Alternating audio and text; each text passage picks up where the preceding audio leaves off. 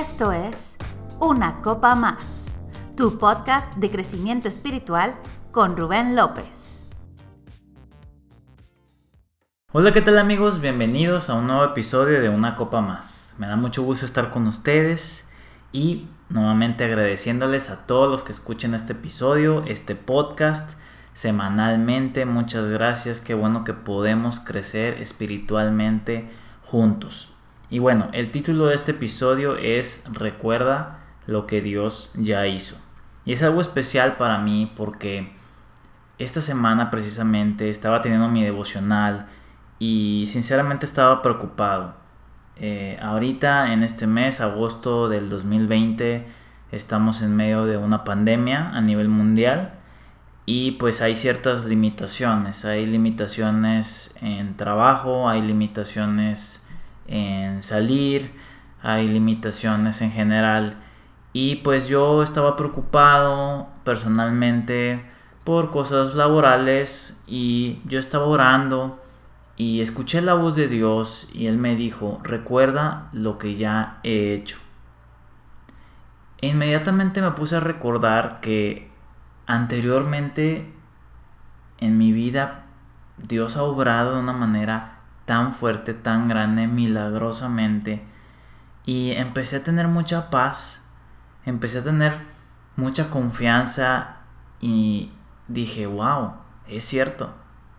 Lo que necesitaba, la respuesta a mi oración simplemente era recordar que Dios siempre ha estado conmigo, que Dios siempre nos ha sostenido como familia que Dios siempre ha estado presente y de verdad que al recordar esos momentos, esos milagros, su mano moverse en nuestra familia, de verdad me dio tanta confianza de decir, Dios lo volverá a hacer.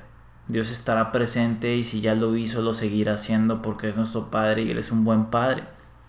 Y mientras estaba meditando en esto, me recordó un libro que se lo recomiendo, se llama La liberación de lo sobrenatural de Bill Johnson. Y este libro lo leí hace algunos años y habla mucho de esto.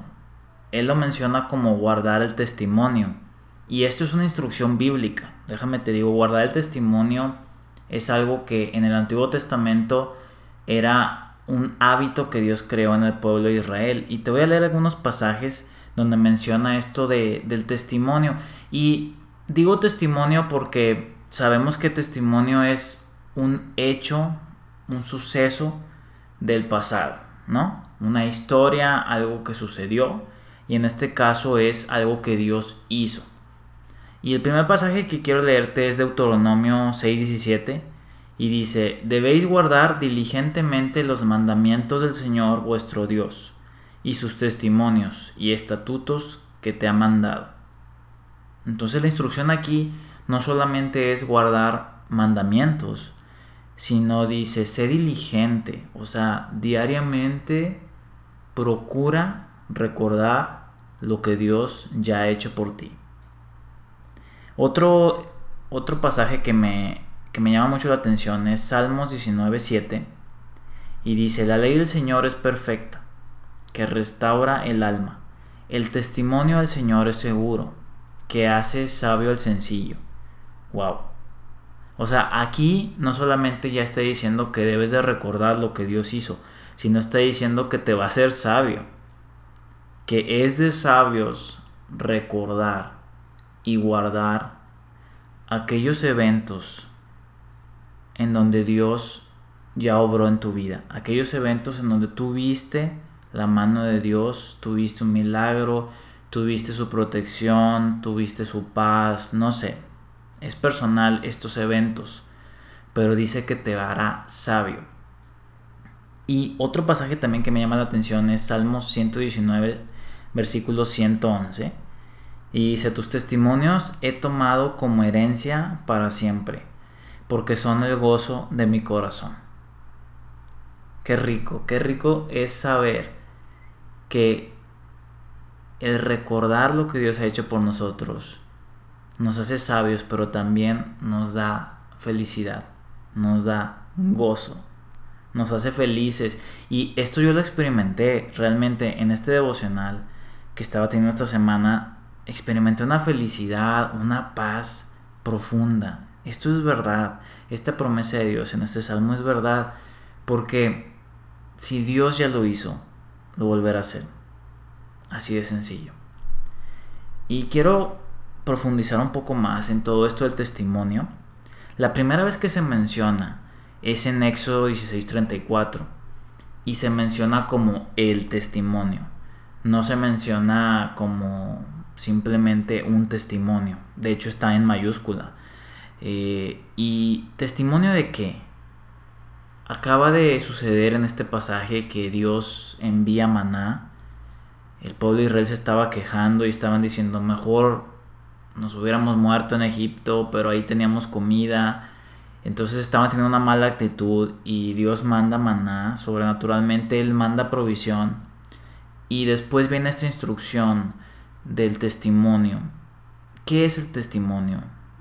Es, un, es muy importante ver que en este caso, como primera aparición, estamos viendo un milagro de Dios, una provisión sobrenatural. Y no solamente eso, el testimonio para Dios y para ellos viene desde que fueron librados de Egipto, desde que Dios les mostró que estaban en pacto y desde que Dios les mostró que Él iba a cumplir sus promesas. Y yo quiero que tú veas esto, o sea, primero ellos salen de Egipto, después Dios los libra del ejército de Faraón abriendo el mar, después Dios trae esta provisión del cielo, que son puros hechos sobrenaturales. Y aquí es donde Dios dice, esto es el testimonio, lo que yo he hecho en tu vida. Desde que yo te rescaté, ¿cómo se traduce a nosotros esto? Muy sencillo. Desde Jesús, desde que Dios nos rescató, desde que Dios obró nuestra vida. Eso es muy bueno que lo guardemos y que lo recordemos. Ahora, también en ese tiempo el arca del pacto se le llamaba el arca del testimonio. Y te voy a leer un pasaje muy interesante. Hebreos 9 del 3 al 5 lo menciona y dice, tras el segundo velo estaba la parte del tabernáculo llamada el lugar santísimo, el cual tenía un incensario de oro, y el arca del pacto cubierta de oro por todas partes, en la que estaba una urna de oro que contenía el maná, la vara de Aarón que reverdeció y las tablas del pacto y sobre ella los querubines de gloria que cubrían de propiciatorio, de los cuales no se puede hablar ahora en detalle. ¿Qué es lo que tenía este testimonio, esta arca del testimonio? El maná, la vara de Aarón y las tablas del pacto. El arca simboliza la presencia de Dios en el Antiguo Testamento. Y lo que está diciendo aquí es que dentro de su presencia, siempre estará su testimonio. Entonces es normal que como tengamos un encuentro con Dios, con su presencia, venga nuestra memoria, venga nuestro espíritu el recordar estos testimonios, su pacto. ¿Cuál pacto? El pacto que estableció en la cruz. Lo que Él nos regaló, su provisión sobrenatural, que la hallamos en Jesús todo eso está en su presencia y todo eso simboliza el testimonio. Y la verdad, si tú lees e investigas todo esto de guardar el testimonio, de recordar lo que Dios ya hizo, tú te vas a dar cuenta que hay una insistencia de Dios. Hay otros pasajes donde Dios les dice que recuerden y que le compartan a sus hijos y luego a los hijos de sus hijos lo que Dios ya ha hecho. Y yo, yo sí me pregunto, ¿por qué tanta insistencia de Dios en que recordemos? La respuesta es muy sencilla, porque tendemos a olvidar. Martín Lutero, el reformador, decía que necesitamos recordar el Evangelio diariamente, porque tendemos a olvidar. ¿Y cuán cierto es eso? No sé si tú te ha pasado, lo has experimentado, pero como seres humanos, hoy en día hay tantas distracciones que es fácil olvidar. Hay tantas voces en los medios, con nuestras amistades, con personas en general. Hay tantas voces, tanta información que nos está llegando que podemos llegar a olvidar lo que Dios ha hecho, lo que Dios nos ha dicho. Por eso es importante constantemente recordar lo que Dios ha hecho. Como dijo Martín Lutero, recordar el Evangelio, lo que Dios hizo por nosotros en la cruz. Y sabes, algo que se me hace muy interesante que produce es fe.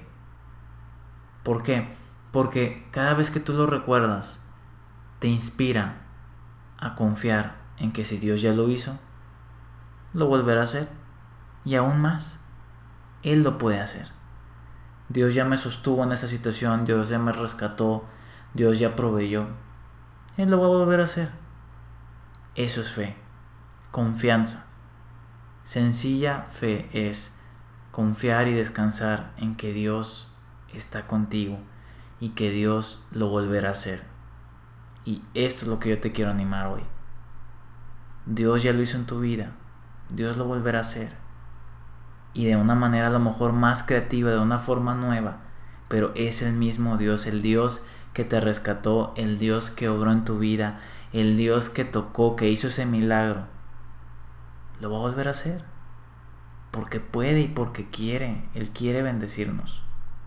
Además, el recordar nos habilita no solamente a eso, sino a recibir más.